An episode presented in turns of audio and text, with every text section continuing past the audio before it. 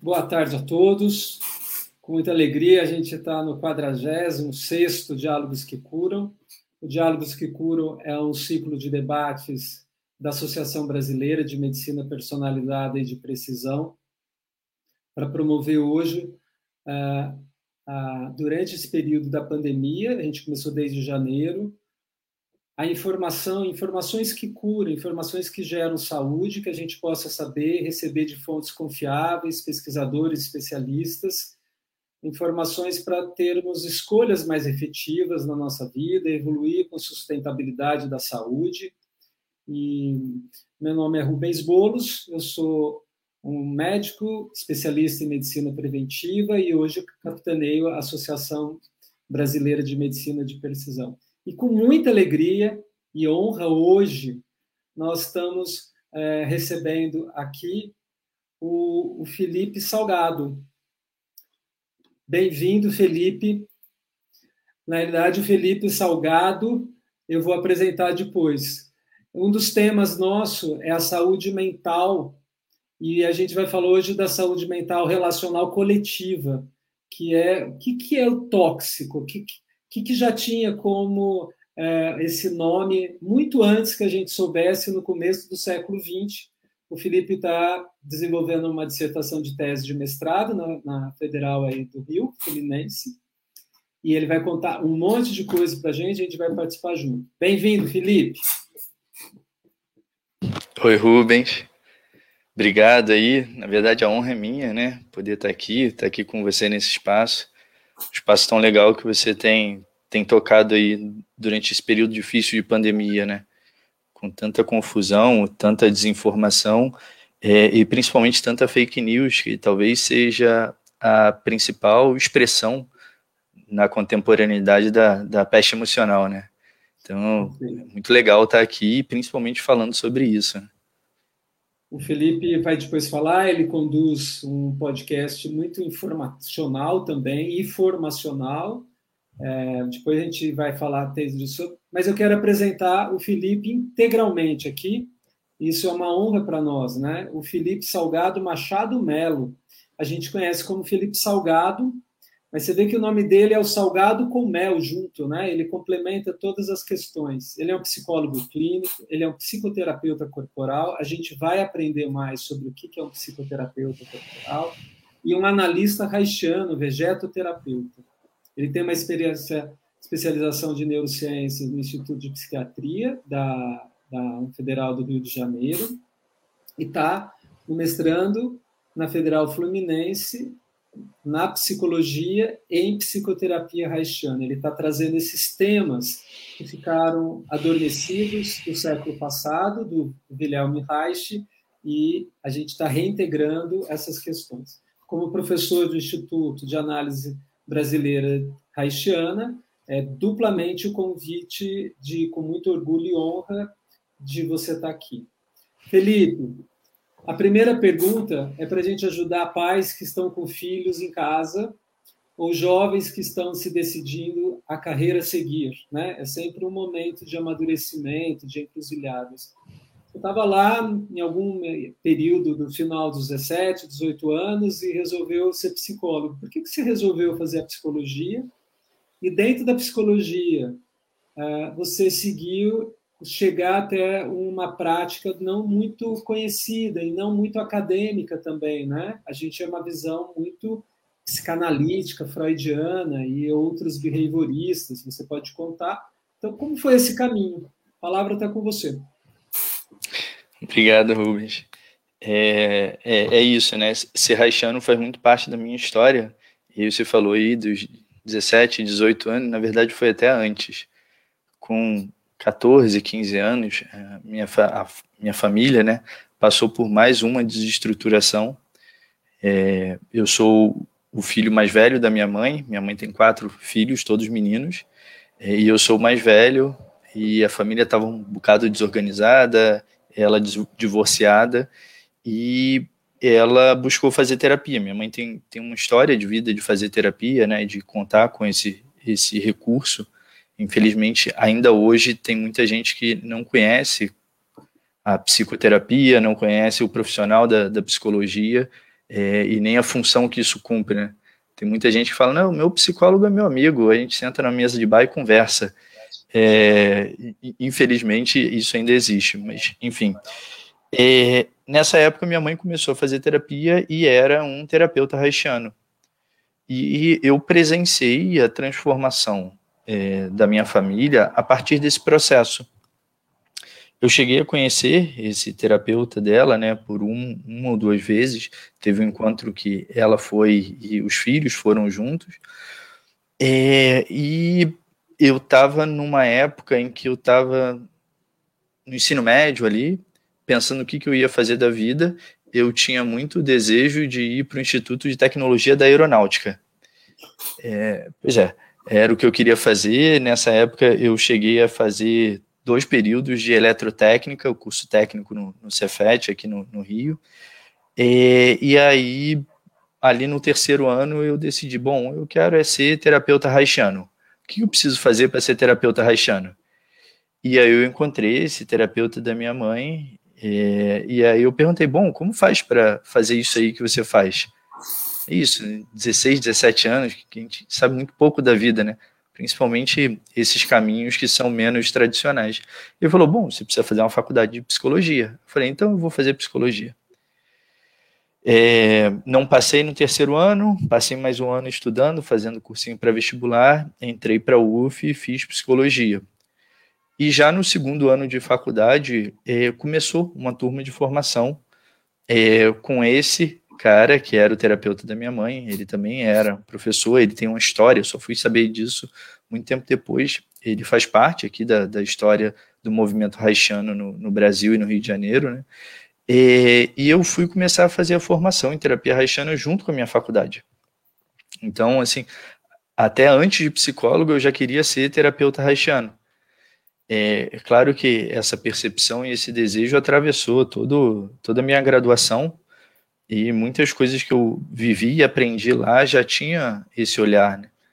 Muitos professores lá da, da UF têm uma visão transdisciplinar dentro da psicologia, o que é muito legal, porque é uma visão muito inclusiva. Apesar de a gente ter um corpo docente psicanalítico muito forte, principalmente a psicanálise lacaniana, é, a gente tem alguns, alguns outros professores, né, que é um, um grupo forte também, é, de esquizoanalistas e um pessoal que, que tem essa outra percepção dentro da psicologia. Então, eu sempre tangenciei aí o campo, esse grande campo da psicologia, né, por essas linhas mais alternativas e menos tradicionais.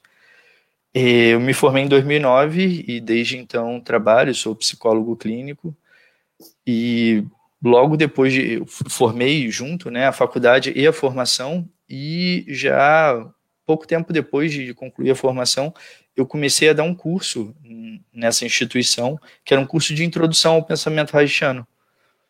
Então, é, desde sempre, além de, de psicólogo clínico haitiano, eu também dou aula e curso e falo sobre isso porque é uma sensação muito minha, né, muito, muito pessoal, é de que o trabalho do Reich é muito potente. Eu experimentei isso na minha família quando era jovem, depois eu mesmo comecei a fazer terapia e, e isso foi fundamental, é fundamental para mim, né, até, até hoje. E, e eu acho que a, a, abrangência do trabalho do Reich, não só do ponto de vista da psicoterapia, é, ela é muito potente e no sentido de diminuição do sofrimento da, das pessoas. E eu vejo muito pouco de, de compreensão das pessoas com relação ao trabalho do Reich. Então, desde sempre, eu tive essa ideia de poder levar o trabalho do Reich e, a, e as ideias dele, as ideias bacanas dele, para novas pessoas. Eu segui estudando durante toda a minha vida. Eu estava até ontem pensando, né? É desde que eu me formei em 2009, eu não parei de fazer formações. Então, eu fiz formação em, em, em terapia de trauma, depois eu fiz a formação lá no IBAR, que a gente fez junto, é, de em análise haitiana com o Genovino. Eu fiz essa especialização no IPUB, estou agora no mestrado. Então, é, eu não paro de estudar e é sempre com esse viés haitiano. Agora, mais recente, em 2019, eu entrei no mestrado, depois eu ganhei de presente é, dentro desse processo de mestrado uma pandemia, porque já não é difícil o bastante a gente fazer um mestrado, né? É, e aí, durante o período do mestrado, minha esposa, eu sou casado, tenho um filho, ele vai fazer cinco anos em janeiro. É, eu sou casado, minha esposa também é psicóloga, também é terapeuta haitiana atualmente, e a gente pensou em fazer um podcast, que você estava dizendo, né? Porque é isso, pandemia, todo mundo preso em casa, é, a gente pensou que seria legal, a gente gosta muito de podcast, né? É uma mídia que a gente consome, é muito, é um pouco diferente, né? No mundo onde está todo mundo na telinha assistindo alguma coisa, a gente é mais na pegada do daquele filme Her, é, e ter a Scarlett Johansson falando aqui na nossa orelha é muito mais legal, né? Então a gente decidiu começar esse podcast como uma ideia básica, assim, é, bastante ingênua até, e a coisa foi tomando um tamanho e a gente foi trazendo gente, assim, é, existem pontos de confluência muito grande com os diálogos aqui que curam, né? porque a gente também fez questão de trazer pessoas que fossem capacitadas para poder falar sobre determinados assuntos. É, e agora, no, no, no, final do ano, né, a gente estava.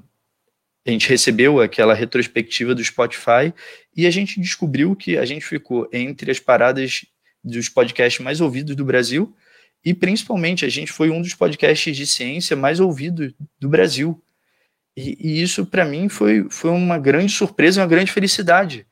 É, não só porque aquele trabalho que a gente faz de forma divertida e bem-humorada é, ganhou esse tamanho, como Reich poder estar sendo ouvido dentro do campo da ciência por tanta gente. É, que é uma pena, até acho que em algum momento hoje na discussão da peste emocional, isso a gente vai acabar chegando aí. É, Reich foi marginalizado, ele foi difamado e perseguido a vida toda. Então, é, ainda hoje é difícil a gente ter bons profissionais que conheçam a obra do Reich e possam falar sobre isso, principalmente no campo da ciência. Né? Então, é, eu acho que é um pouco disso aí. Né? Se deixar, eu falo, Rubens. O Felipe está trazendo já bastante questão, porque a pergunta foi por que, ele fez uh, foi psicologia, né? E ele está trazendo que passou por uma crise relacional familiar e que a mãe foi atrás né, para fazer as soluções ou mediações de conflito. E na faculdade, na universidade, ele também teve uma autoridade que já trouxe as questões corporais. Mas eu acho que antes da gente falar do Reich, que você já trouxe, a figura e que você está, o que, que é psicoterapia corporal, né? Para as pessoas saberem. O que, que é a diferença entre uma psicoterapia corporal, uma psicanálise e uma, uma comportamental cognitiva. Acho que talvez isso pode ajudar as pessoas. É muito bom. É, é legal porque é isso, né? Psicoterapia corporal são três coisas juntas num nome. E eu acho que é, esse é um dos cuidados que você vem tendo, né, com a questão dos títulos, das, dos nomes. É, primeira parte do psico tem a ver com a formação psicológica. Então, uma pessoa ela só pode se considerar é, psicoterapeuta ou psico qualquer coisa se ela cursou uma graduação em psicologia. É, e eu acho que isso é importante porque é o nome, né? E assim, é, hoje eu olho, na época eu não tinha a maturidade que eu tinha hoje, lógico, mas eu vejo o quão importante é a, a graduação em psicologia como forma de expandir a, as concepções de um indivíduo. A pessoa que quer trabalhar com, com um outro ser humano, principalmente tratando da alma, né, que é o psique, é, a gente precisa ser capaz de ter uma visão de mundo de forma geral mais abrangente e principalmente mais inclusiva. Cada um tem sua história, cada um tem a sua educação, cada um tem a sua tradição e, e, tem os seus valores e seus conceitos, e é lógico que isso existe, eu tenho os meus, Rubens tem os dele, cada um tem os deles. Mas a faculdade de psicologia, ela ajuda muito a gente a entender o que, que é nosso e que existe uma porção de outras perspectivas que não são as nossas. E que elas não são melhores ou piores, elas são diferentes. E para a gente poder trabalhar com outro ser humano nesse nível, que é muito mais profundo do que o nível é, do intestino, ou muito mais profundo do que o nível do estômago, que é o nível é, das emoções, da mente, que é, da alma, de forma geral, né? Se a gente traz lá a etimologia da palavra, a gente precisa ser capaz de olhar para o outro e enxergar o outro. E quem é o outro? Então, eu considero hoje que é muito importante uma pessoa que deseja trabalhar com isso cursar a graduação de psicologia. Então, o psico vem daí. É, a parte da terapia corporal também é, é outra polêmica. E é, é, é, isso, né? A gente tem um tempo que vai até 5 e meia, você vai ficar me dando corda assim, eu não sei se a gente vai parar aí, não. Hein? Então, pode Mas... seguir resolvendo. tá bem. é, eu, é, é, isso, né? Na minha dissertação, eu tenho discutido o trabalho do Reich, e um dos pontos que eu estou discutindo no final da dissertação é exatamente isso da terapia corporal. Eu, hoje em dia, no congresso da num, num, congresso na Argentina em 1992 até o Cláudio Cláudio Melo Wagner psicólogo também psicanalista terapeuta haitiano doutorado é, tem um, um, livro dele em que ele descreve isso é, que é isso na início do, dos anos 90 foi catalogado lá nos Estados Unidos mais de 250 tipos diferentes de terapia corporal. É, e o que, que, são essas terapias corporais? É, são qualquer abordagem que vise a diminuição do sofrimento a partir de uma intervenção do corpo, ou seja, a partir do corpo. O que significa que tem desde é, musculação, yoga, é, medicina hindu, até abordagens neo-haitianas, até vegetoterapia. Então, o que acontece hoje é que o trabalho do Reich, ele é muitas vezes confundido com essa miscelânea de outras formas de se trabalhar com o corpo e que tem muito pouco ou quase nada é, relação. Porque a, quando o Reich fala de uma, uma terapêutica com o corpo, isso vem embasado em uma concepção que é, é, é, é extensa, é profunda, vem da psicanálise, vem da medicina. É, então, muito mais do que só uma abordagem corporal, é, ela é uma percepção do indivíduo de uma maneira integrada. Reich vai chamar isso de unidade funcional. Então, o indivíduo ele pode ser compreendido pelos seus aspectos psíquicos e pelos seus aspectos somáticos. Então, é, quando eu digo hoje em dia, eu digo que eu sou um terapeuta também corporal, porque eu vou lidar com os aspectos psíquicos e com os aspectos somáticos daquela pessoa, dentro de uma concepção, dentro de um, um, uma metodologia né, bastante, bastante organizada, que era como o Reich funcionava. Perfeito. agora você, então, a, a gente está falando não só da psicoterapia corporal. A psicoterapia é, então, só para a gente trazer a, a síntese, é aquilo que trabalha com as nossas respostas psíquicas, então também tem uma educação psíquica, por isso você está dizendo da psicoterapia precisa ter uma formação em psicologia ou uma uma formação muito clara no desenvolvimento psico da nossa mente, junto uhum. com o corpo. E o que difere a terapia, a psicoterapia corporal e a haitiana é que Reich ele traz algumas bases que é a vegetoterapia. Você pode trazer então o que, que é uma definição mais clara da terapia haitiana e aí a gente pode voltar para o Reich. O que você acha? É, acho ótimo. É, tá sendo bom porque eu estou fazendo meu dever de casa direitinho, né? Tem tudo isso na minha dissertação. É, é, é bom que eu já vou treinando para a defesa, né? É, então, a diferença da, da psicoterapia haitiana ou terapia haitiana, né, para outras psicoterapias corporais, quando muitos profissionais trabalharam com Reich e depois estudaram o trabalho dele depois da morte dele, né? Mas muita gente que trabalhou com ele, estudou com ele, fez terapia com ele, depois da morte dele, seguiu desenvolvendo é, esse trabalho do campo corporal. É, o Bodella fez isso, o Lowen fez isso, É, o próprio Navarro, né, que estudou com o Larraknes, que tinha trabalhado junto com o Reich, fez isso. E, e, o que acontece é que a maior parte dos, dos psicoterapeutas corporais de hoje, eles partem de, uma, de alguns aspectos do trabalho do Reich e desconsideram outros.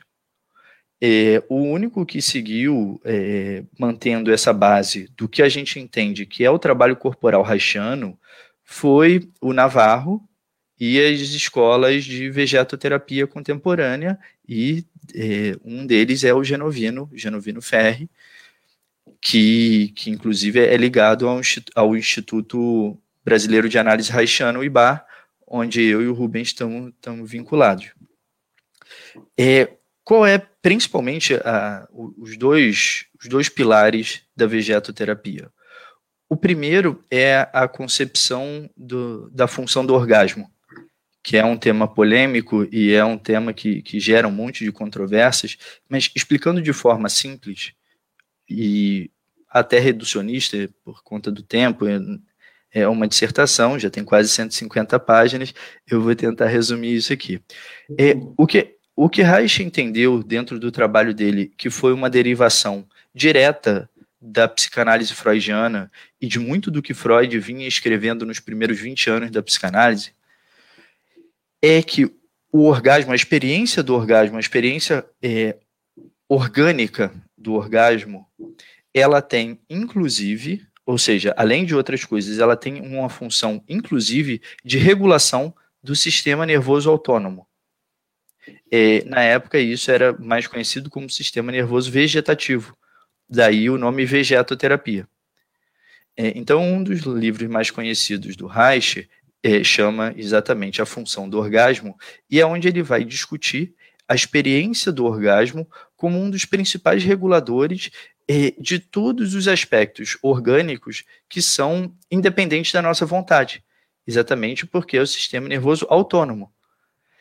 É, e então vocês pensem, em, mil, em 2020, a gente falar sobre sexualidade e orgasmo já é um tema delicado.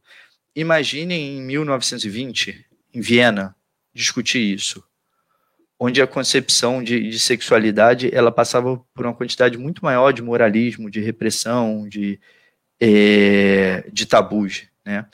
Então, Bom, uma, uma das bases importantes da vegetoterapia é essa. E o que Reich vai dizer é que na nossa cultura, principalmente ocidental, patriarcal, é, o próprio sistema capitalista, ele é, cerceia essa nossa capacidade natural de experimentar o, as nossas emoções, de expressar as nossas emoções. Conforme a gente vai cerceando isso, a nossa capacidade natural de autorregulação ela vai sendo perdida.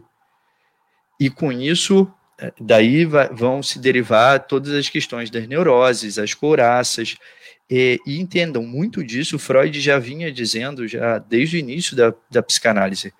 Freud foi um dos primeiros a fazer essa relação entre a experiência sexual e a diminuição dos sintomas neuróticos. É, depois ele seguiu por um outro caminho. Então, esse é um dos pilares. O outro pilar importante da vegetoterapia é toda a con consideração e, do funcionamento social onde a gente vive. Porque um organismo, o, o Rubens vai chamar isso de epigenética, é, e Reich falava sobre isso do ponto de vista da, da organização social e política, não política partidária, política do ponto de vista daquela filosofia antiga que é o funcionamento, como funcionam as relações dos indivíduos dentro das polis. É, então, o, o, nosso corpo ele vai sendo organizado e vai sendo de alguma forma moldado a partir das regras e das concepções da sociedade. E uma parte significativa da nossa doença, da doença humana hoje, a doença emocional e inclusive a doença é, somática, ela é derivada dessa organização social. Então, isso já dá um pouco o tom de qual foi a, a intensidade dos problemas que Reich viveu desenvolvendo um trabalho que era assim, que tinha como pilares a sexualidade e a organização patriarcal é, moralista e repressora que, que a gente vive. Então, é, esses são os dois pilares da vegetoterapia, que é, a vegetoterapia é a técnica, né, é a, é a prática, a ciência que Reich denominou é, era a economia sexual, exatamente porque tentava lidar com esses aspectos. E a maior parte das psicoterapias corporais, elas não vão considerar a importância da sexualidade dessa forma, e principalmente não as questões sociais. Dá muito trabalho é, você ficar criticando a organização social. Perfeito. Fazendo um resumo, né, porque acho que é importante para quem está chegando. O Felipe é um psicólogo, a gente está falando, vai, vai começar, ele já trouxe sobre peste emocional, né, porque é o adoecimento dessa, das relações na organização social e cultural entre humanos. E da onde vem isso? A base epistemológica, conceitual, vem da questão de, da psicoterapia uh, de um neuropsiquiatra, que é o Wilhelm Reich, que viveu, uh, foi, foi, na realidade, um dos pupilos prediletos do Freud, depois teve dissidência, ele tinha um caráter, e esse é um termo que a gente tem que trazer aqui, né? ele tem um traço de caráter de de muito desenvolver na, na, na, na ciência. Ele teve todo um processo de caminho experimental científico. A sua pesquisa passou por grandes rigidez morais da época e agora o Felipe e o mundo todo está revendo os seus conceitos, aquilo que não tínhamos condições de absorver. Ele teve uma morte prematura, mas muito legado é, é, conceitual. A base dele é de que isso que o Felipe trouxe. Nós somos é, construídos por basicamente o que é, aquilo que nos faz humanos são as relações primeiras na nossa vida. Então a gente tem que falar da mãe e toda a cultura e a organização social da nossa família.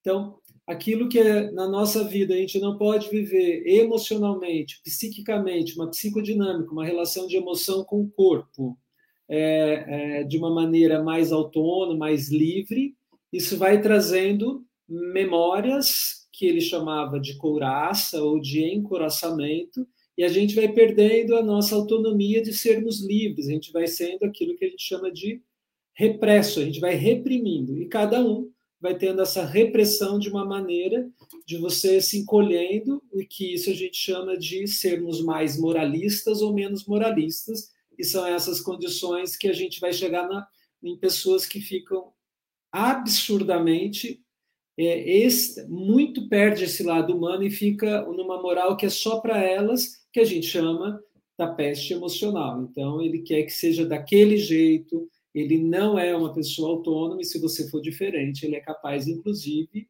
de te cancelar. E eu acho que são os grandes temas hoje da relação humana que a gente vê nas mídias, né? O hater e o cancel, né? Então, são pessoas que odeiam e são pessoas que cancelam muito rápido. E Reich já trazia isso numa visão do século, do começo do século XX. Essa é uma junção de tudo que o Felipe já falou até agora, para a gente poder seguir e ele, então, agora definir para a gente o que ele considera peste emocional. Né? Você falou, e aí? Como foi a tua sexualidade? A gente pergunta, a psicoterapia pergunta sempre, né? A Freud perguntou, mas não entendia direito quais são as expressões da emoção no nosso corpo. A análise reichiana, a vegetoterapia, conseguiu trazer uma nomenclatura e foi desenvolvendo, que foi dando uh, as psicoterapias corporais com vários nomes, a vegetoterapia neo-haitiana, as mais próximas da nossa comunidade. O que, que é peste emocional? É, vamos lá então, né? Eu acho que para falar de peste emocional, que é um conceito que Reich vai, vai descrever pela primeira vez, né, de maneira organizada lá em 1945, é, é importante a gente discutir esses dois esses dois pilares do trabalho dele, né? Pelo menos, principalmente até esse momento, que é muito do que o Rubens está falando. É, o primeiro é, é, o conceito de sexualidade, não só para Reich como para psicanálise, é, em grande medida, né? Principalmente essa psicanálise pré-segunda tópica, que é uma psicanálise mais inicial, até ali meados do, da década de 1920. A sexualidade para a gente tem a ver com todas as experiências de prazer, todas as experiências orgânicas de prazer.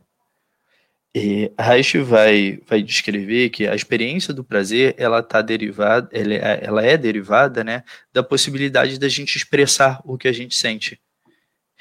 Então, quando a gente tá, é, enfim, quando a gente sente raiva e a gente pode expressar essa raiva, é, a gente descarrega uma quantidade de raiva, um quantum de energia, é, e o organismo ele pode voltar a um estado de relaxamento. É, é sempre delicado falar de sentir raiva e expressar raiva, porque dentro da nossa cabeça, nós adultos, encoraçados, neuróticos, é, expressar raiva vem logo uma ideia de um, uma atitude muito destrutiva. É, às vezes uma atitude de ódio, uma atitude que vai, gerar é, sofrimento a alguma outra pessoa. Mas a raiva é uma emoção, é uma emoção, é uma expressão da, biológica dos seres. A gente usa a raiva para a gente poder vencer um obstáculo. Então, desde os seres unicelulares até nós, supercomplexos, é, a emoção ela é uma função biológica que tem a função de manutenção da vida, ou seja, de ajudar a gente a manter a vida. É, assim como a tristeza, assim como o medo. É, então, a, a sexualidade para essa psicanálise inicial, e principalmente para Reich, tinha a ver com todas as experiências de prazer no corpo. Não tem a ver só com a experiência do coito, da relação entre duas pessoas, entre os genitais e zonas erógenas. É, e eu acho que isso é importante para quando a gente vai discutir a repressão da sexualidade, é claro, ela se dá de maneira muito mais intensa é, ali por volta dos cinco anos, quando a criança está descobrindo os genitais, e depois no período da adolescência, porque é isso, nós somos um animal que começa a ter vontade de transar, que começa a ter um organismo pronto para transar, mas que precisa esperar aí entre 5 e 10 anos para começar a fazer isso, né? É, o que é um problema sério. Você não vê leão adolescente, você não vê elefante adolescente. É isso, é criança, depois que matura a, a, sexualidade, ele começa a viver essa experiência. A gente não, a gente vai segurar isso por um tempão, porque é isso, não pode, tá errado e não pode. É, então, a sexualidade, ela tem a ver com essa experiência do prazer, de forma ampla. E eu acho que esse é um ponto importante. É, que leva a gente direto ao que eu já estava falando, a essa organização social que a gente tem que é uma organização social que, de forma mais ou menos intensa, vai cercear, vai limitar e vai restringir essa experiência prazerosa direta, essa experiência prazerosa é primitiva. Como? Desde que a gente nasce, todas as nossas é, experiências elas vão sendo cerceadas. É, quando o bebê nasce, bom, primeiro que muitos nascimentos eles não, não se dão nem é, com a possibilidade do feto experimentar uh, o trabalho do parto. Então, se é uma cesárea com hora marcada, esse bebê não está esperando. Ele organicamente ele não está esperando que ele vá sair daquele ambiente quentinho, confortável, é, sem luz, sem gravidade, onde ele não precisa fazer força. É, e ele nasce no susto e já é afastado da mãe, cordão umbilical é cortado enquanto ele ainda está sentindo, sentindo, ele é espetado por um monte de vacina que tem que tomar, esfregado para poder tirar aquele monte de é, coisa nojenta que está nele. É, se for menina, já fura logo a orelha, se for menino, às vezes já, já faz logo uma circuncisão. É, e é assim que a gente dá as boas-vindas para nossa vida quando nasce. É, também é doloroso e a criança vai chorar afinal de contas, é, o choro para a criança é uma expressão da dor que ela está vivendo. E tá bem ela expressar porque foi ruim, é doloroso. Não, mas aí vai vir todo tipo de especialista tentando acalmar a criança porque ela não pode chorar muito. É... E, além disso, o que vai sendo organizado é a hora do sono, a hora da mamada, é a hora do banho E nada disso pode acontecer a partir da necessidade daquele organismo. Então a criança às vezes não está com vontade de dormir, não, mas está na hora de dormir. Às vezes a criança não quer mamar, não, mas está na hora de mamar. Ou o contrário, a criança quer mamar. Não, não, não. Espera 15 minutos e aí você mama. A criança não tem noção do que, que são 15 minutos. É, é, até do ponto de vista biológico, o cérebro do bebê, do recém-nascido, ele não está preparado para abrir mão de uma satisfação imediata é, para viver um prazer maior ali na frente. Então ele só vive a frustração e o sofrimento. E o que, que é. essa frustração tem a ver com a peste emocional do adulto, né? Porque você está falando talvez como ela inicia, não é isso, Felipe? Isso. Uma sequência de eventos que possam traduzir lá na frente. É isso que é... eu entendi. Veja se, se faz sentido. Você está claro. dizendo de que a, a uma organiza, muita organização, né? muita, muita restrição do ser mais autônomo. Então, tem hora para tudo, é, tem que ser cumprido, uma certa rigidez, né, na que a gente chama, um certo autoritarismo. E isso pode ter consequências na vida do adulto, é isso que você está trazendo? Isso, eu estou tentando trazer uma linha para a gente entender é, de uma forma radical Claro, é, entendam, eu estou fazendo quase uma caricatura do, do nosso sofrimento. É. É, é, infelizmente, em alguns casos ainda é assim, mas, é, lógico, a gente hoje já tem um grau de consciência e muita informação de qualidade para entender né, é, como, como modular isso. É, e aí depois vai entrar uma educação é, um pouco mais relacional, né, que tem a ver com como a gente educa os nossos filhos, como a gente educa as nossas crianças. Que não é só a educação da escola, a educação formal. É como a gente se relaciona com nossos filhos, o que, que a gente entende que vai ajudar eles ou não. E, de, de novo, né, de forma caricatural, é isso. Assim, é, sentir raiva é feio, sentir medo é feio, é, chorar muito também é feio, é, e principalmente para as meninas, né, que depois vão ser as mulheres, é, a sexualidade é algo que também é feio. Então, a, a menina, a, a, menina de família, a boa menina, ela não vai ter uma série de atitudes, é, principalmente com relação a ficar sem roupa e mostrar genital e essas coisas. Aos meninos isso ainda é um pouco mais permitido, é, mas vai entrar num outro lugar que é tão danoso quanto. Então, o que acontece é que, isso que você trouxe, né? É a, a nossa natureza, ela vai sendo frustrada de forma sistemática e crônica desde que a gente nasce. É, e é ainda mais, mais danoso porque a frustração ela, ela se dá a partir do momento que a gente não pode viver uma experiência de, de satisfação é, ou de prazer naquela circunstância. O problema é que, a partir do momento que a gente se frustra, a gente vai tentar expressar a frustração. Então, a criança, ela quer um beijo, quer um abraço, é, ou, enfim, ela quer o amor da mãe e do pai. É, não, não vai ter. Ela vai ficar triste, e aí ela chora.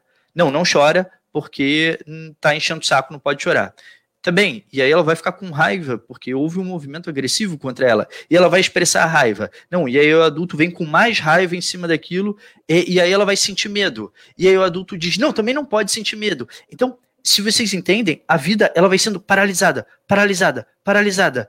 E as possibilidades de expressão elas vão se tornando muito pequenas. E, e é esse o processo que se dá em toda a nossa vida, é, dentro de, desse modelo de educação que a gente tem, né? De, dentro desse modelo, essa concepção de, de civilização que a gente tem.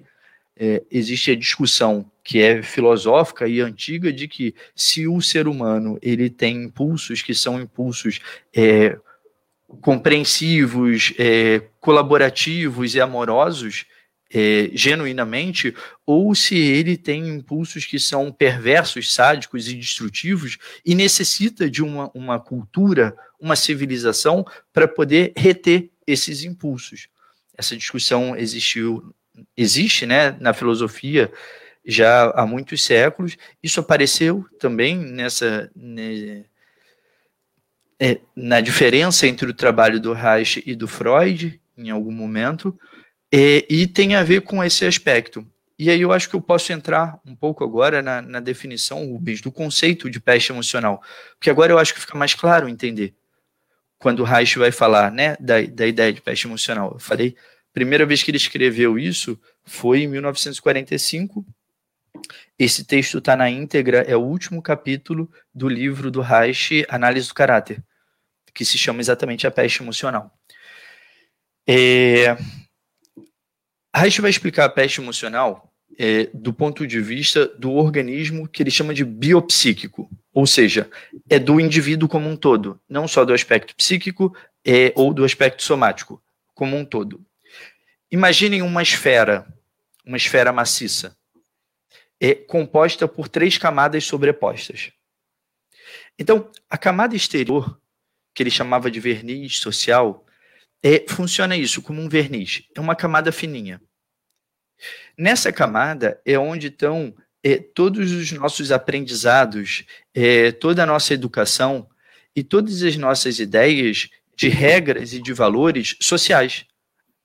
Ou seja, é, eu dou bom dia para o Rubens quando eu entro no elevador, sem nem conhecer ele, porque isso é educado. E, aí, naquele tempo de 40 segundos, eu vou perguntar do tempo, ah, você viu que vai chover hoje? Porque é um pouco constrangedor ficar ali. É, mas é a maneira como a gente funciona socialmente. É, Reich chamava isso de verniz porque, de fato, essa é uma camada muito fininha. E ela só se sustenta em relações muito superficiais. Porque a partir do momento que essa relação aprofunda, esses, esse nosso funcionamento social, polido, é, educado, ele começa a se desfazer e o que aparecem são as nossas concepções um pouco mais profundas. É, depois eu vou fazer um link disso para o que a gente vive hoje com o advento das redes sociais, do algoritmo e, e algumas manifestações contemporâneas da peste. Né? É, logo abaixo desse verniz social, o que, o que Reich descreve que existe é uma camada secundária. Nessa camada secundária é onde estão ancorados, é onde está localizado todas as nossas frustrações. Todas essas experiências que eu estava descrevendo que a gente vive na nossa história é, e que não podem ser satisfeitas e que não podem ser expressas é, e que são cerceadas de várias maneiras, elas vão ficar depositadas nessa camada secundária e elas vão se transformando em impulsos secundários. Então, são impulsos destrutivos, são impulsos de ódio, de inveja, de preconceito. É, são todos os impulsos distorcidos daquilo que a gente queria expressar e viver e que não pôde ser expresso e vivido, e além disso precisou ser reprimido, precisou ser restrito. Isso fica nessa camada secundária. O centro dessa esfera, Reich chamava de cerne biológico. É, é onde estão os nossos impulsos primários, é de onde partem os nossos impulsos primários. O que, que são nossos impulsos primários? São as nossas necessidades biológicas e as nossas necessidades naturais. É sempre delicado, agora que eu estou na academia, eu aprendi, é que é sempre delicado a gente falar de ah, certos conceitos. Por exemplo, o conceito de impulso natural. É, o que Reich, é, o, Rubens já falou um pouco, né? Reich era um cientista. É, é uma pena que Reich tenha sido empurrado muitas vezes para esse lugar de louco, esquizofrênico, alternativo ou uma porção de coisas. É, mas Reich ele foi antes de tudo um cientista e cientista de laboratório. É, assim, Reich teve acesso a um dos primeiros microscópios com ampliação maior do que duas mil vezes é, na, na década de 1920. 1920. 1930, desculpa. É, ele já estava na Escandinávia, foi na Noruega. Ele conseguiu, ele fez uma composição de microscópios é, óticos. Não existia ainda ele, ele é, microscópio eletrônico, ou estava começando, mas existe um problema o microscópio eletrônico ele só trata imagens paralisadas, fixadas, e Reich queria ver o movimento. Então, o cara foi lá para o laboratório com um microscópio para poder medir isso. ele conseguiu, dentro do, do laboratório de fisiologia da Universidade de Oslo, construir uma máquina. E quando eu digo construir uma máquina, é algo do tamanho de, não sei, duas salas. Uma máquina enorme para poder medir a variação bioelétrica no organismo das pessoas, na pele das pessoas numa época em que as pessoas, eh, outros pesquisadores, né, outros cientistas estavam começando a investigar o funcionamento elétrico no cérebro e o funcionamento elétrico no coração. Hoje em dia todo mundo sabe disso, mas na época não existia. Então, assim, é, as pessoas sabem que existe um funcionamento elétrico no cérebro. As pessoas sabem que existe um funcionamento elétrico no, no coração. Mas a gente só sabe que existe um funcionamento elétrico na pele porque a gente assistiu Matrix e no filme eles falam que os, os alienígenas lá, as máquinas, pegaram a gente porque a gente produz eletricidade. Mas Reich foi um dos primeiros a estudar isso, em 1930 e pouco, dentro de uma universidade, dentro de um laboratório. Então, é, quando Reich fala de natureza, ele está falando dessa natureza. Ele está falando dos aspectos biológicos, dos aspectos orgânicos. É, ele teve uma infância é, na, no meio rural, ele cresceu numa fazenda. Então, ele teve muito contato com esse meio natural, nesse sentido. Então, e, e natural em, em, oposição ao artificial, né?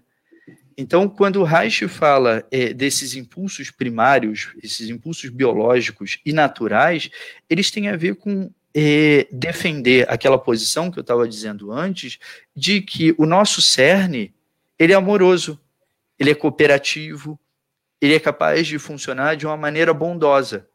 Ele é capaz de sentir raiva também, quando ele precisa defender a vida. Ele é capaz de ficar triste. Então, é, seria um, uma vida, ou é, é uma instância na gente que é capaz de funcionar orientado para a realidade. Então, se eu estou num ambiente que é um ambiente amoroso, um ambiente seguro, eu sou capaz de funcionar de maneira amorosa e cooperativa. Se eu estou num ambiente hostil, eu vou ser capaz de me defender e defender a vida. É, então, é, esse é o cerne que, que Reich fala, que é essa camada primária. O que, que acontece nessa organização dessas três camadas? O nosso cerne biológico ele segue funcionando e dele partem, partem os nossos impulsos primários.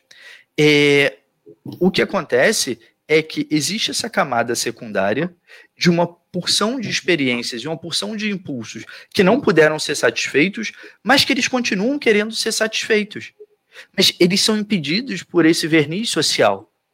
Então, o que acontece é que eh, dentro desse aparelho, dentro dessa concepção é, biopsíquica, existe uma pressão muito grande para esses impulsos secundários se manifestarem. E seja quando existe um, um, uma pressão do nosso cerne biológico, seja quando existe é, um, uma contenção desse verniz social. Então pensem, essa camada secundária, repleta de ódio e destrutividade, ela está sob pressão dessas duas camadas. E está o tempo inteiro precisando se manifestar para poder diminuir uma quantidade de pressão desse organismo. Então, o que acontece é que de tempos em tempos essa camada ela se manifesta. E é dessa camada onde é, a, a, a, fonte de energia da peste emocional vem exatamente dos impulsos que estão reprimidos nessa camada secundária. Então, o que, que é? O que, que é a peste emocional? Né? É, alguns exemplos do que, que é a peste emocional: a fofoca, a difamação, a calúnia, a inveja, aquela coisa que eu chego pro Rubens e falo, Rubens, sabe o Zezinho? Pô, cara, aquela relação que ele tem ali com o chefe, você já viu estranho aquilo, né? Parece que tem alguma coisa ali. Então, a insinuação, ela é uma manifestação direta da peste emocional. Por que que, que, que é isso? Eu tô com o Rubens insinuando alguma coisa do Zezinho, é, que eu não chego lá pro Zezinho e falo. Seja porque eu tenho inveja, seja porque eu tenho raiva. Então, Reich vai dizer que a peste emocional é uma biopatia social. O que é uma biopatia? Uma biopatia é uma doença, uma patologia derivado do mau funcionamento ou de um funcionamento não saudável do próprio organismo.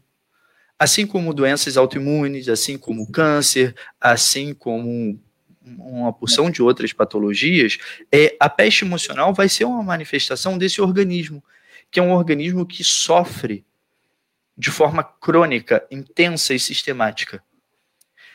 E, agora, diferente das outras biopatias, Reich vai dizer que a peste emocional ela é social, porque para ela se manifestar, ela necessita do meio social.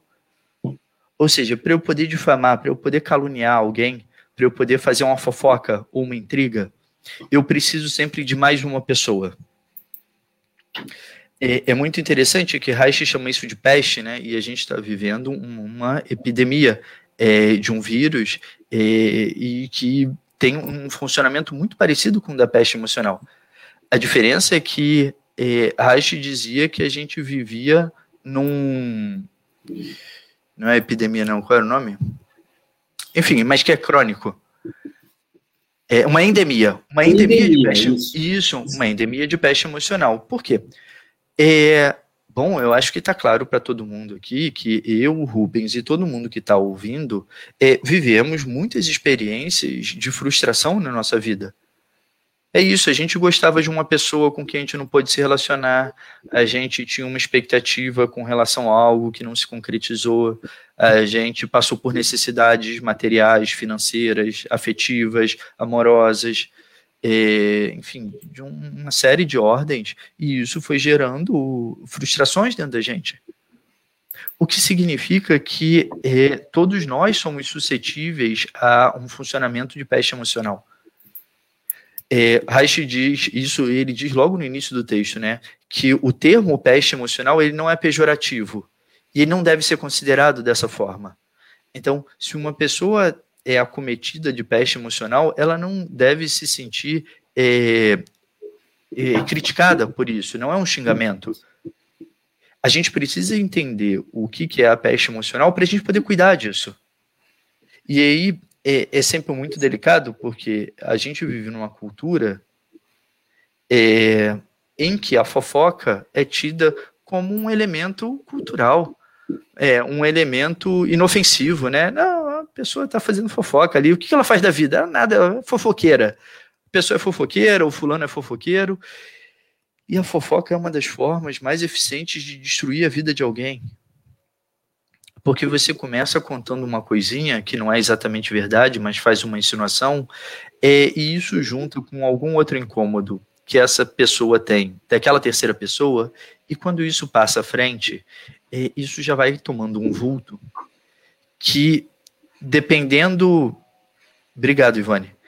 É, eu estou tentando ir, ir, ir, aprofundando e organizando, porque o, o tema é, é, é complexo. É, se a gente tem um problema com aquela pessoa, é quando a gente passar essa historinha singela, ingênua para frente, a gente já vai aumentar. E aí, em algum momento, a vida daquela pessoa, ela está simplesmente destruída, porque existe uma quantidade de mentiras sobre a vida dela que já não é mais possível se desfazer. É, vou dar um, um salto para ilustrar isso como está hoje em dia, né? A política do cancelamento, do linchamento, é, dos haters né, na rede social, é, tem isso a todo momento. É, se uma pessoa vai e faz uma denúncia numa rede social de que o fulano teve uma atitude. Ah, bom, a história, a gente tem um monte de casos, né? A pizzaria lá em Washington, onde tava, é, é, mantinha uma rede de pedofilia acabaram com a pizzaria, assassinaram pessoas, destruíram o lugar. E assim, não dá tempo nem de você dizer, não, calma, calma. É mentira. Tem caso de gente que pegou um, um avião é, e quando ela estava no voo foi postada uma mentira dizendo que a pessoa era uma pervertida ou tinha tido uma atitude é, sexualmente inadequada, é, que era uma mentira. Quando essa pessoa pousou no aeroporto, existia um grupo de gente já querendo linchar. É, então, isso é muito sério, e isso é, é, é, é, potencializado e muito pela não só pelas redes sociais, mas por toda a questão do algoritmo e da, das campanhas do, do discurso de ódio que existe hoje. Né? É, uma das coisas que eu ia colocar é que a peste emocional ela se manifesta, é isso, assim, todo mundo aqui, acho que está claro para todo mundo o que, que é uma manifestação simples de peste emocional. O que acontece é que socialmente, de tempos em tempos, é, o contexto social ele afrouxa esse verniz, essa terceira camada. Ou seja, é, é, um contexto social que permite, que dá vazão e muitas vezes é, até estimula que essa camada secundária se manifeste. A gente tem um, um exemplo é, que pode ser bem ilustrativo, que é o período da Inquisição Católica, é onde as pessoas eram estimuladas a denunciar as bruxas. E aí, para quem não assistiu, existe um filme que é lindo, chama Silenciadas, ou As Silenciadas, está na Netflix. É um filme muito, muito bonito e vai contar de forma, de novo, muito bonita, mas esse funcionamento de o que, que foi a Inquisição, principalmente a Inquisição Espanhola, e o, o que, que eram essas bruxas. Porque a caça às bruxas, na maior parte das vezes, tinha a ver é, com um cerceamento, um controle e uma repressão do prazer e da, da felicidade das mulheres, da potência que existe nisso, principalmente da sexualidade. É, então as mulheres bonitas, elas eram tidas como bruxas, porque olha só essa bruxa aí, ela está enfeitiçando o meu marido. A mulher é bonita, a mulher é atraente. É, e aí isso é tido como bruxaria. Lógico, se a gente entende a concepção é, principalmente dessa época, né, não me levem a mal, eu não estou criticando a, a, o catolicismo como um todo. Isso é um movimento que houve, né? Então, isso aconteceu. Todos os movimentos eh, políticos e sociais que aconteceram na Europa na década de 1930, no período entre guerras, eh, foi derivado disso. Todo o Holocausto, todo o movimento fascista eh, na Alemanha, na Itália, depois o que Reich chamou de fascismo vermelho, que se deu na União Soviética, também é, que passa muito por isso, né? Por denunciar, por você ir lá e entregar a pessoa que você conhece porque você acha que aquela pessoa é um inimigo do Estado, e na verdade você está entregando porque você não gosta daquela pessoa. Então, as, as, os movimentos que a gente teve aqui na América Latina, os governos autocráticos que a gente teve, é, o período macartista nos Estados Unidos, que também se deu uma caça às bruxas lá, de perseguição aos comunistas. É, e hoje a gente vive né, um, um, movimento grande também, não só no Brasil, mas no mundo, que é um movimento de extrema-direita, onde o discurso do ódio ele é estimulado, o discurso do preconceito é estimulado, o discurso de desrespeito e de desconsideração a grupos é estimulado.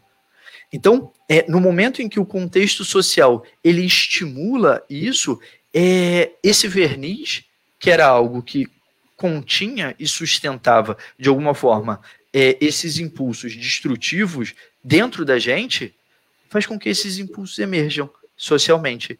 E a gente vive hoje um contexto que é muito difícil, né, muito delicado, porque é, o diferente ele é tratado como hostil.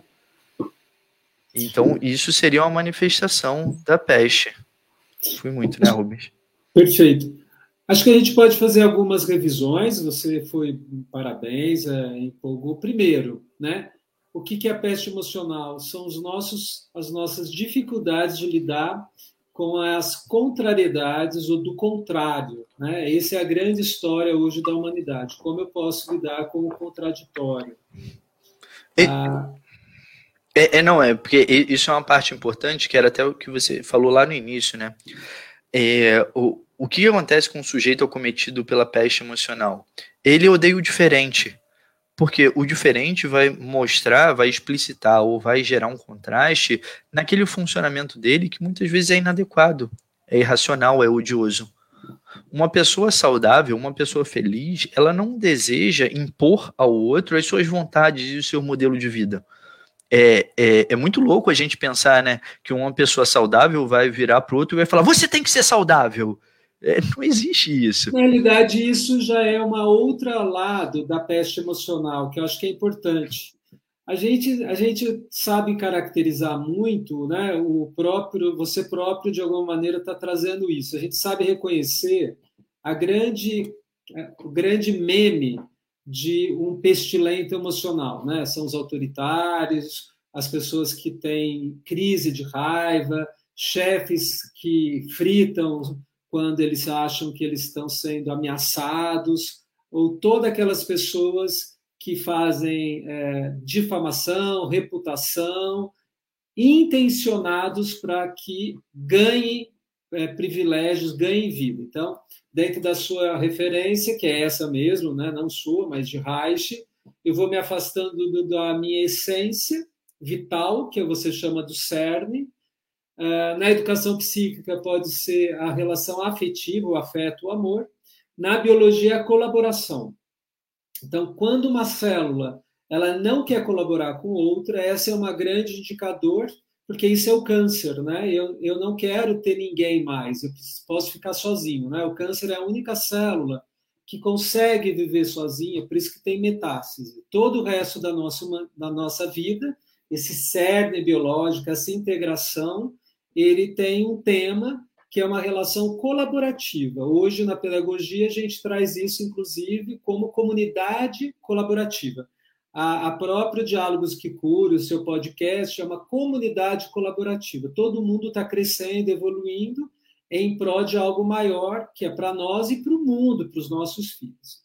Tem um outro lado da peste emocional que tá, sempre existiu também, que é as pessoas que trazem práticas fanáticas achando que é isso que você está trazendo. Então, em nome da saúde, só o certo é daquele jeito em nome da bondade, ela faz para se sentir, mas é, é, é, é, é verniz social. Né? Eu faço também carregado de uma bondade forçada, de uma generosidade forçada, ainda para arrebatar e ter lucratividade. A gente olha isso em comunidades é, culturais, científicas, religiosas, é, o ganho promovendo um tipo só de ideia. Então, a peste emocional é quando a gente não consegue se posicionar se não for do meu jeito. Pode ser pelo lado luz, excessivo, e pelo lado trevas. Você concorda com isso também? É,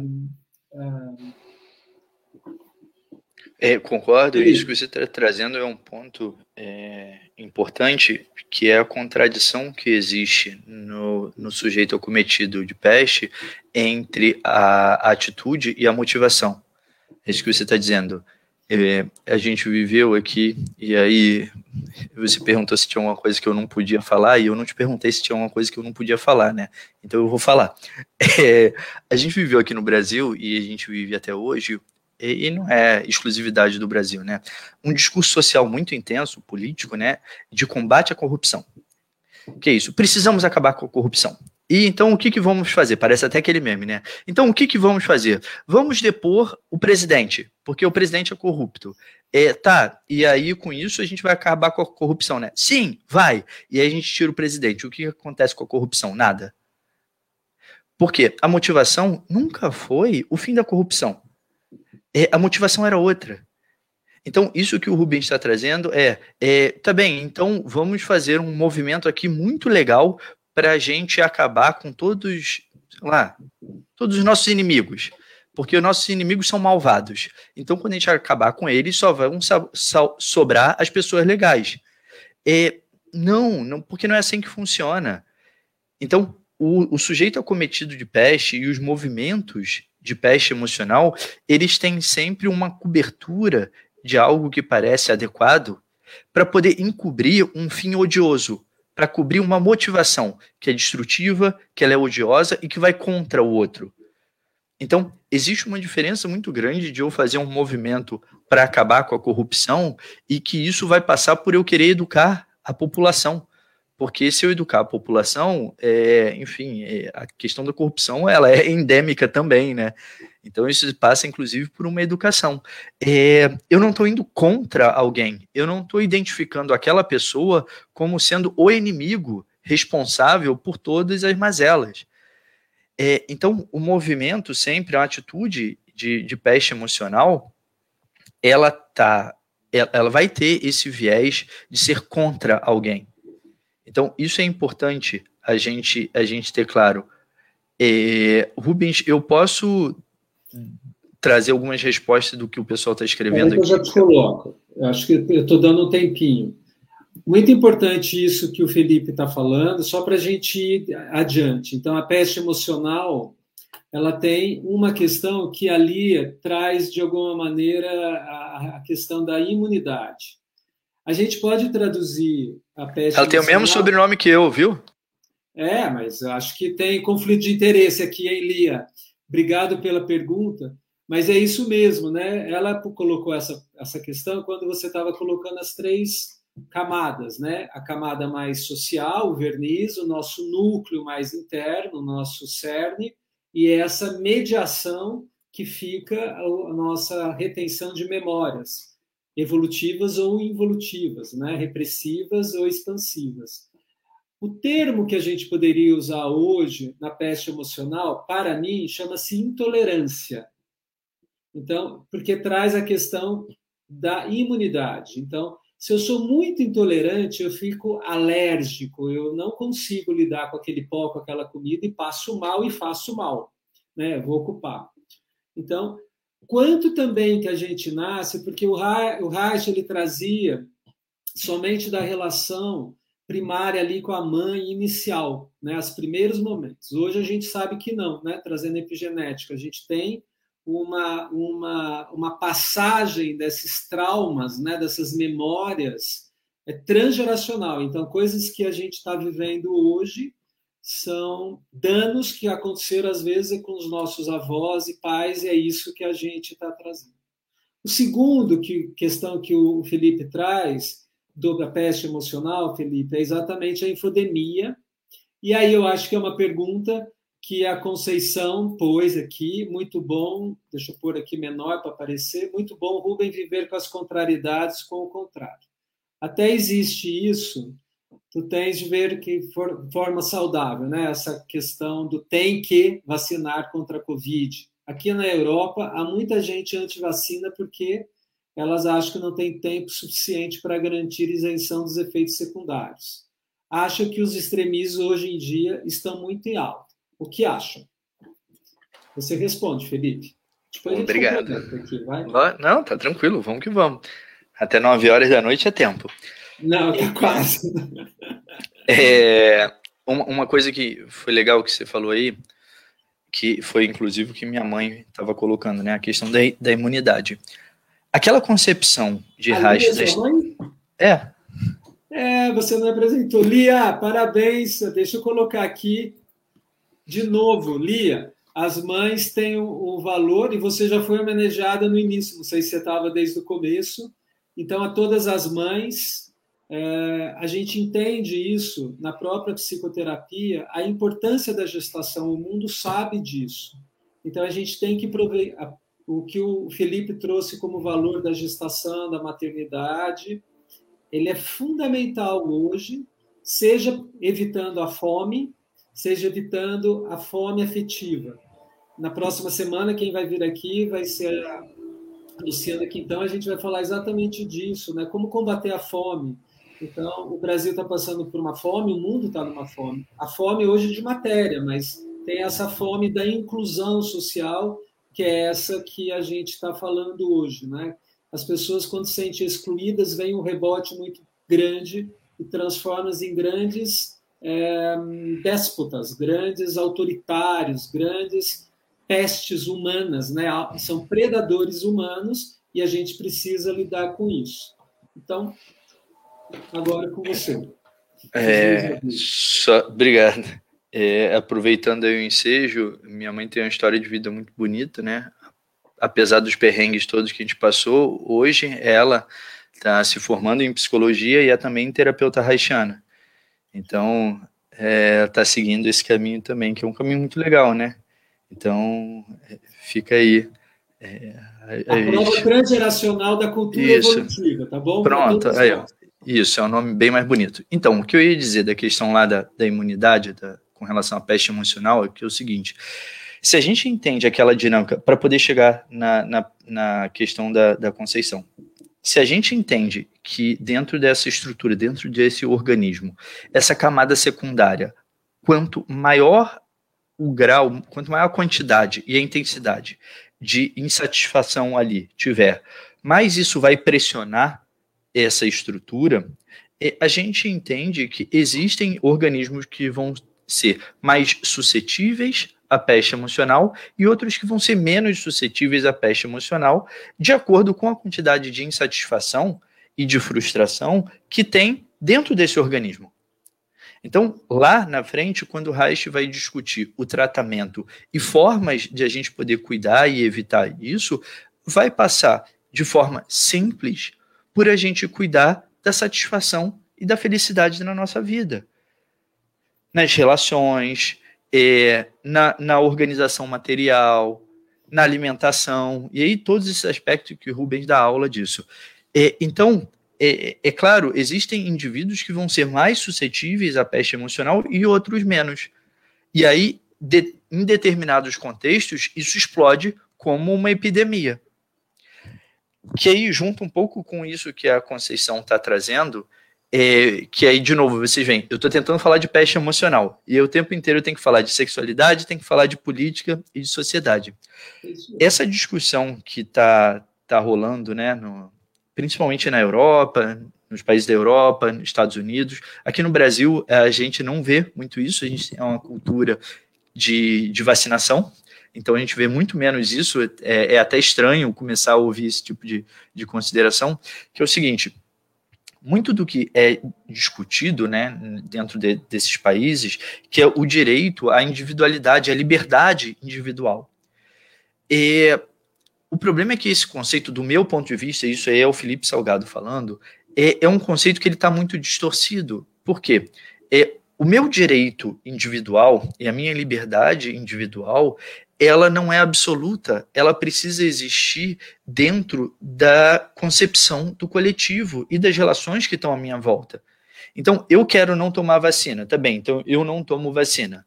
É, agora, eventualmente, eu vou me contaminar pelo vírus, eu vou mutar o vírus e eu vou propagar o vírus.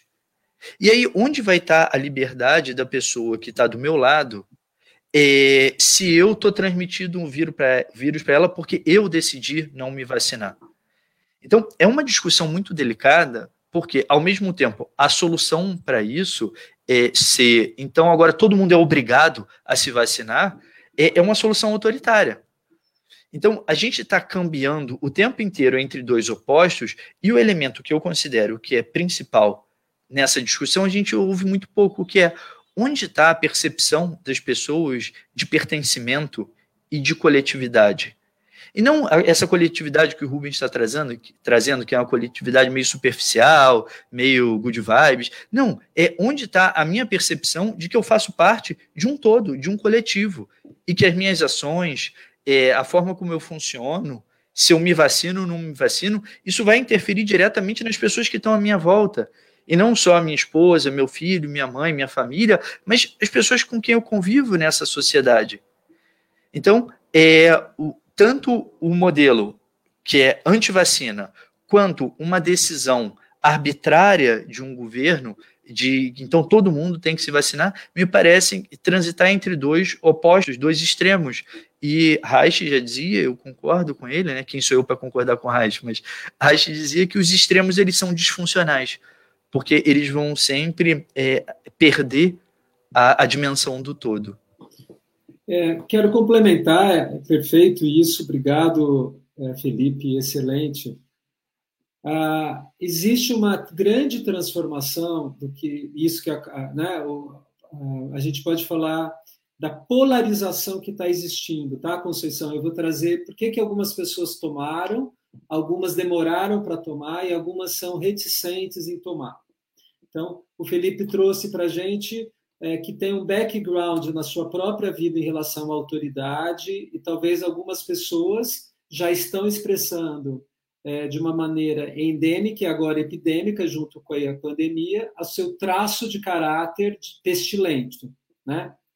A outra é como tudo isto é alimentado por outras pessoas, caráteres, personalidades, que bombardeiam por aquilo que o próprio Felipe trouxe. Quais são os sinais que a gente está numa endemia ou numa epidemia de peste emocional. Fofoca, difamação, fake news, delação. São as questões que o mundo está passando hoje. E se você e o que a gente chama de câmara de ecos, né? O Bauman fala: eu vivo no, nas questões da mídia somente aquelas que falam que concordam comigo. Então, quem, quem frequenta mídia, Twitter, é, vê lá, assim, a gente olha, tem que parar com aquilo, porque é, se a gente quer um exemplo de pestilência emocional, por favor, olha o que quando alguém posta algo no contraditório que essa pessoa recebe. Ele é cancelado, odiado, e pessoas que às vezes não recuperam suas reputações. É bombardeado, às vezes é por uma única opinião. Então, esse traço de caráter já é a peste emocional. E as, nós lidamos com isso porque temos uma indulgência. Qual é o conceito que a gente tem de cidadania e de comunidade? É o que a pandemia está trazendo.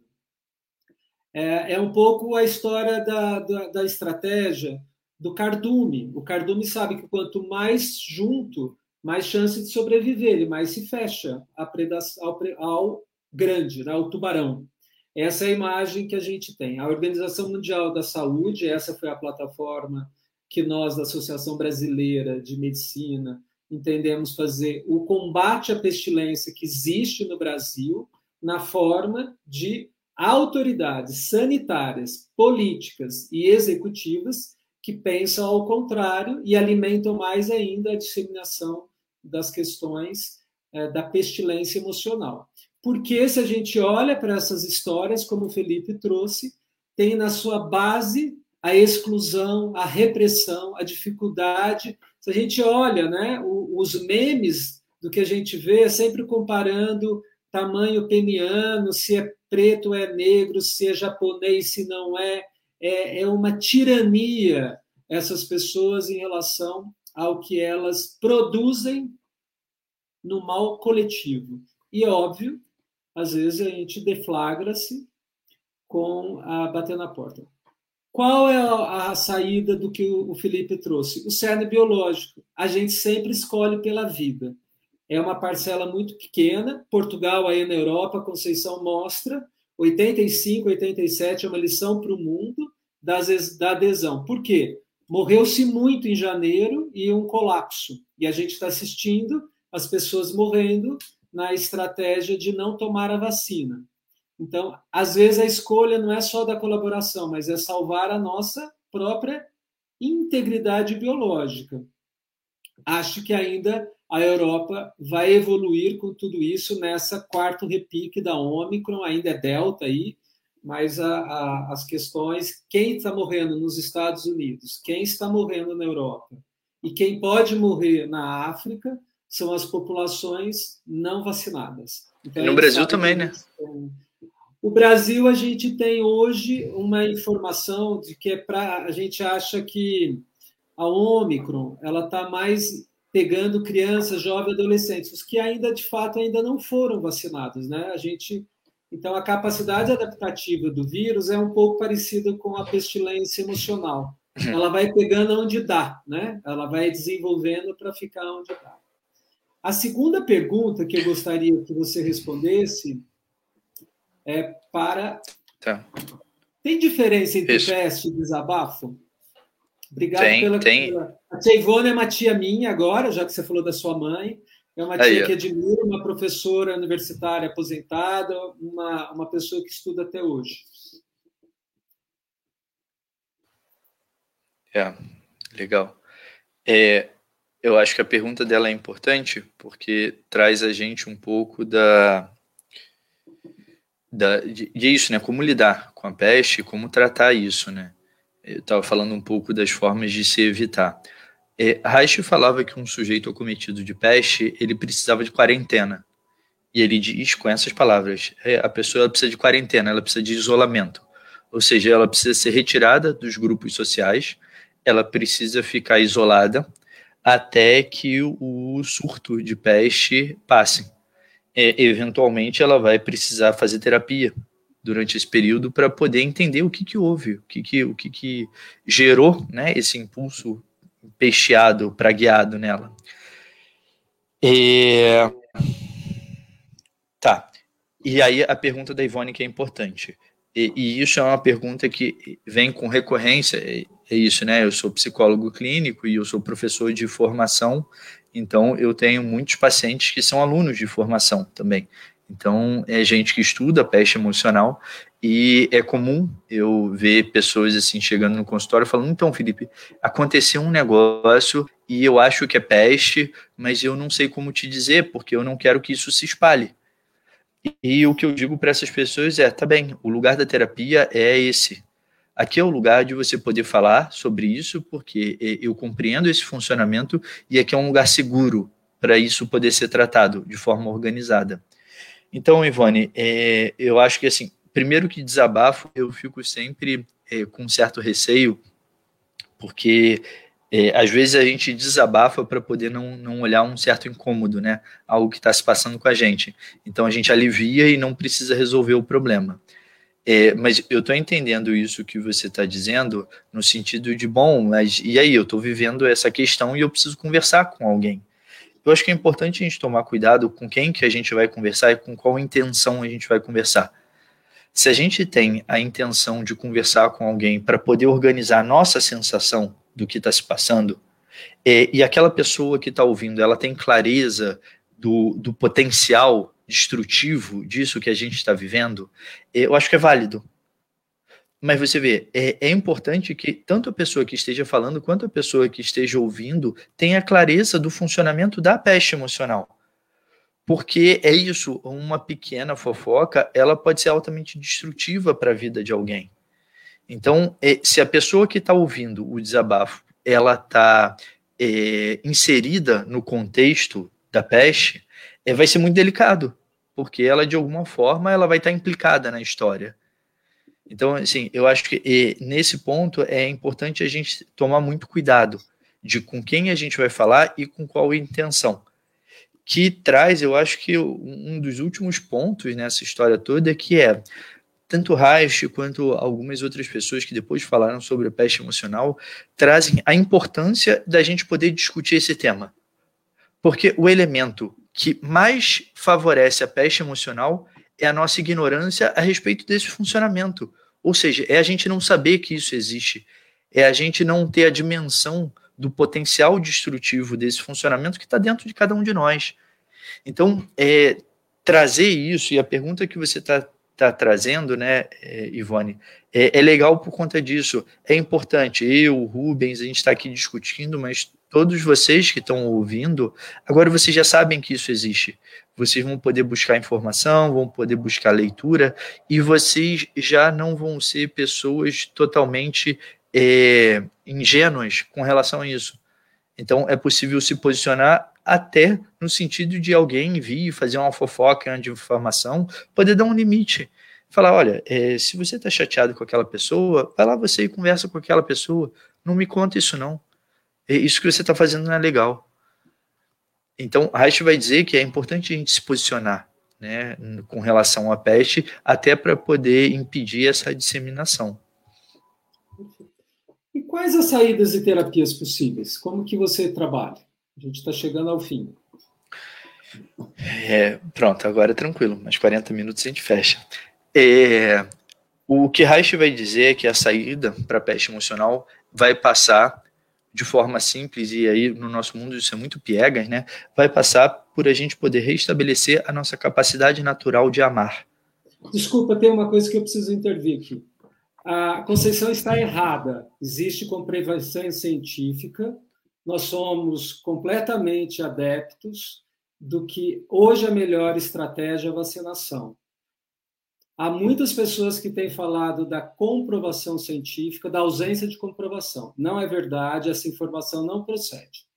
Então, esse, esse, essa informação vai ser deletada de, do chat, porque não é coerente com as nossas questões. Conceição, você é muito bem-vinda nós temos três condições. A primeira, tem pessoas que não adoecem. É verdade, sem tomar vacina. Tem pessoas que adoecem e morrem. E a gente tem uma comprovação que a estratégia da vacinação e que nós seguimos, que é científica, ela é a que nós aqui aceitamos. Quaisquer outras questões não são evidências científicas, são convicções, mas não são argumentos. Isso quero deixar claro para todos nós. Esse fórum foi iniciado para divulgar a ciência. Isso aqui não é ciência. Continua, por favor. É, também acho que isso é importante exatamente por conta do, do que você estava dizendo, né? A gente vive um surto de fake news. É, e isso tem a função de criar desinformação, né? Então, eu acho que é importante você trazer isso, e essa é uma das formas que a gente entende de lidar com a peste hoje é, não permitindo a disseminação de notícias falsas e de informações falsas, seja a respeito de uma pessoa, seja a respeito de um movimento. Exato. O que Reich vai falar. A gente faz isso? É, ele, eu estava dizendo, né? É o restabelecimento da capacidade natural de amar. É, e isso pode parecer um pouco utópico, mas, de novo, Reich era muito concreto. É, ele era um, era um germânico, então ele tratava das coisas de maneira muito, muito material, muito concreta, né? É, a capacidade natural de amar, ela passa por a gente restabelecer a nossa autorregulação e a percepção de nós mesmos. É, de alguma forma, a gente sabe quando a gente está funcionando de maneira odiosa e irracional.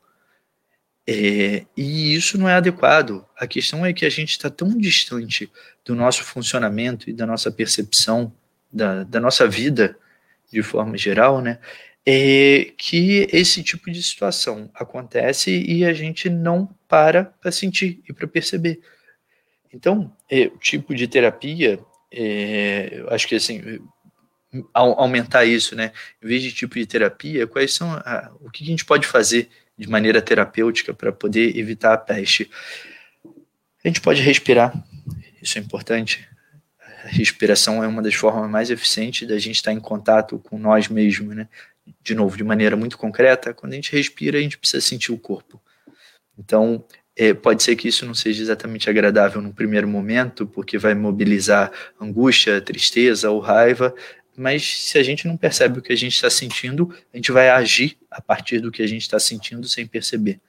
Então, acho que respirar é uma forma bastante adequada. E aí, gente, é, vocês podem respirar meditando, podem respirar correndo na praia, caminhando no parque, levando o cachorro para passear. É, são sempre formas válidas. Né? O cuidado às relações. Cada vez mais também, é, fora de qualquer concepção é, mística, né, ideológica, as relações estão sendo discutidas, inclusive no meio científico. O Porges aí trazendo, são ele e a esposa, né, a, a importância da, da ocitocina na regulação de todo o nosso organismo. É, as relações elas são fundamentais. O Rubens estava falando que a, única célula, a única vida que funciona é, independente, ou seja, separada dos outros, é a célula cancerígena, cancerosa do câncer. É, a gente também funciona assim, a gente só existe no coletivo. O, existem algumas teorias hoje que falam que o sapiens só sobreviveu porque a gente se organizava em grupo o Neandertal era mais forte, mais agressivo, é, mais rápido, tinha mais força, já falei mais forte, é, e ele ficou pelo caminho do ponto de vista da evolução. E aí é legal também, porque a gente pode entrar na, naquela concepção do Darwin, né? A evolução não é do mais forte, a evolução é daquele que se organiza melhor no meio. É, não é nem tão pouco do mais adaptado, porque o mais adaptado vira muito rápido essa concepção de que um é melhor do que o outro. Não, a vida ela se organiza a partir do meio. Então, cuidem das relações, cuidem das pessoas que vocês gostam. É, de novo, de maneira muito concreta e, e, e, nada, nada romântica, a gente não sabe quem vai estar aqui amanhã. Então, se você gosta de alguém, fala para a pessoa que você gosta. Cuida, cuida da relação. É, isso é fundamental para manter a nossa saúde, para manter a nossa organização. E, bom, eu sou um fã, né? Eu sou um, uma prova viva da terapia haitiana, da potência. É, quem tiver interesse em procurar terapia haitiana é sempre válido. É um processo muito, muito intenso, muito potente. Eu acho que ajuda em muitos sentidos, porque a gente é, tenta olhar para o indivíduo de uma forma integrada, né? Por todos os vieses. Acho que é isso, né? Perfeito. É, o Felipe trouxe hoje para a gente a peste emocional, a peste emocional algo que envolvia... E bebam água, a água é importante sempre. É, toda a nossa capacidade de extremismo, de intolerâncias, né? De alguma maneira, a gente hoje se vê em todo momento.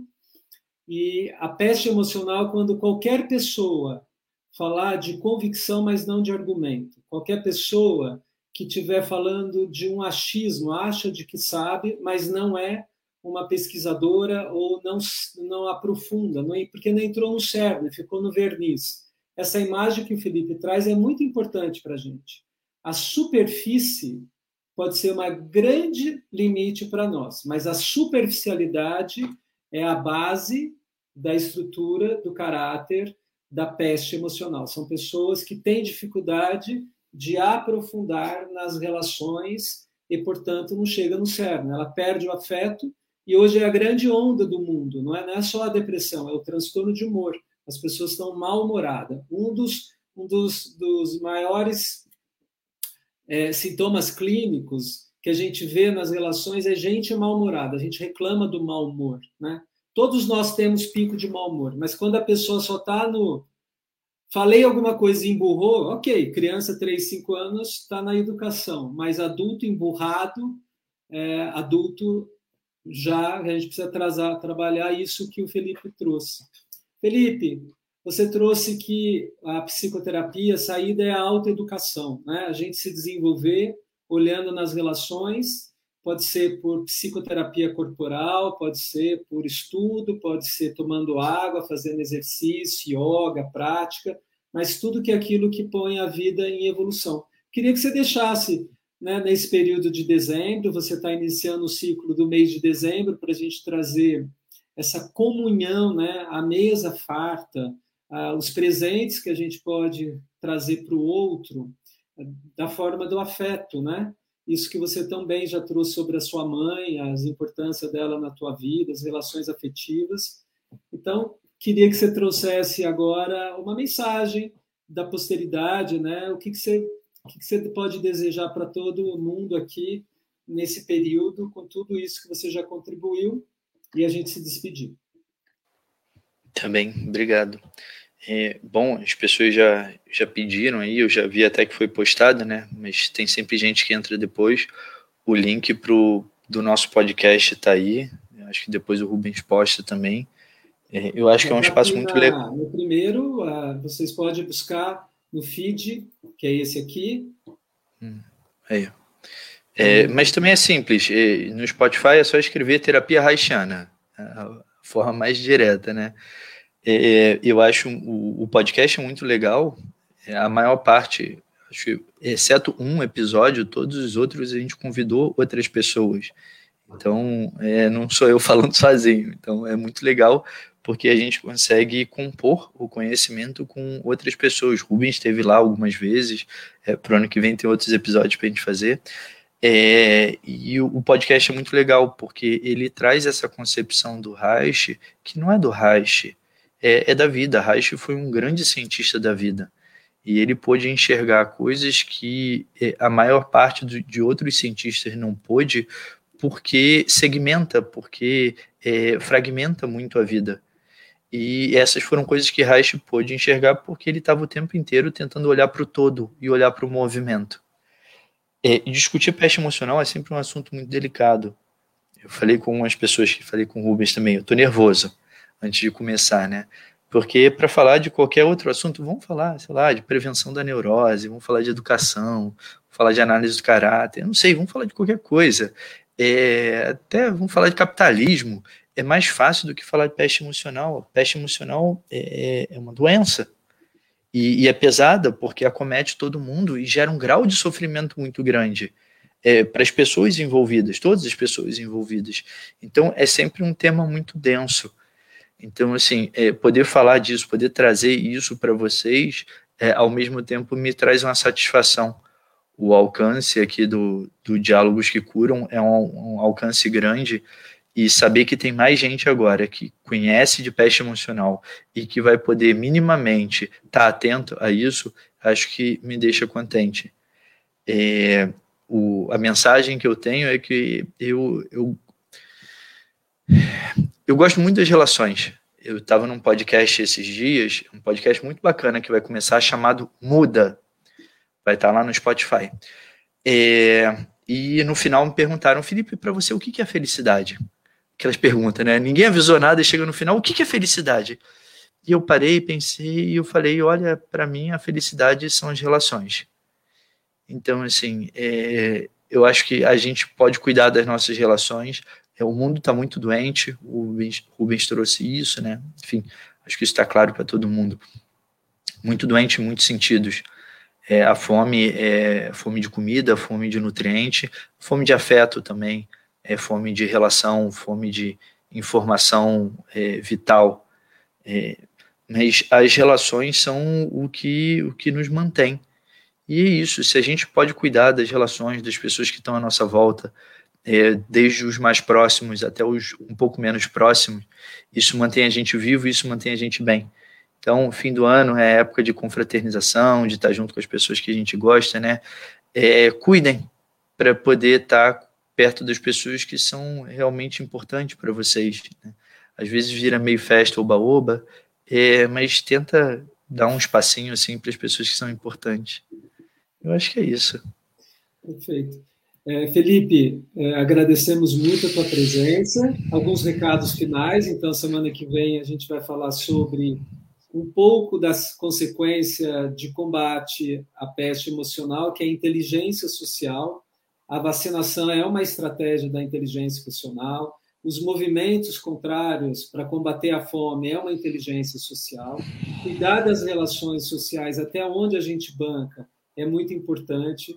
Mas olharmos o que funciona só para a gente, o que funciona para o outro, também tem que ter um equilíbrio. Se funcionar só para mim, não é um problema. Se funcionar só para o outro, não. Né? A ética social que a gente está debatendo aqui. Reich trouxe isso. Uh, a gente também não pode esquecer de que a gente pode minimizar alguns efeitos tão dolorosos para quem está acometido da peste emocional com medicação. Então, hoje a gente sabe que a saída sempre é medicar e educar, né? Então, a psicoterapia e, e psicoativos são o que tem mais êxito para as pessoas, né? Só psicoterapia é uma questão e só medicação é uma outra questão. Acho que essa relação pai e mãe, né, essa conjunção de essa proteção, acho que ela é perfeita na saúde psíquica. Né? A gente precisa ter as duas coisas juntos, geralmente. A terceira questão é que o Felipe trouxe o lado dele como cientista, que você tem excelente defesa de dissertação para você, que será em breve. Obrigado pela presença de todo mundo e que a gente se reencontre numa comunidade colaborativa e hoje a gente exerceu aquilo, qual é o limite também da tolerância e daquilo que é intolerável, porque é isso, às vezes cada um tem suas posições, mas a gente faz sempre a escolha pela vida. O cerne é a escolha pela vida. Quaisquer outras questões a gente pode respeitar, mas não significa que precisa aceitar. Respeitar é uma coisa, aceitar é outra. Então, que todos nós possamos ter um, um final, um final, de, final de semana muito bom. Felipe, excelente defesa para você. Obrigado. aqui a Ellen, a tua esposa, que é uma excelente é, companhia dentro da apoiadora, né? O podcast é, é dual ali, é um, um casal é, desse cerne evolutivo que está trazendo todo mundo uh, uh, e dando voz masculina e feminina no sentido amplo, arquetípico e afetivo, se a gente pode trazer. Abraço para ela, para tua mãe e para todo mundo. Muito obrigado pela presença.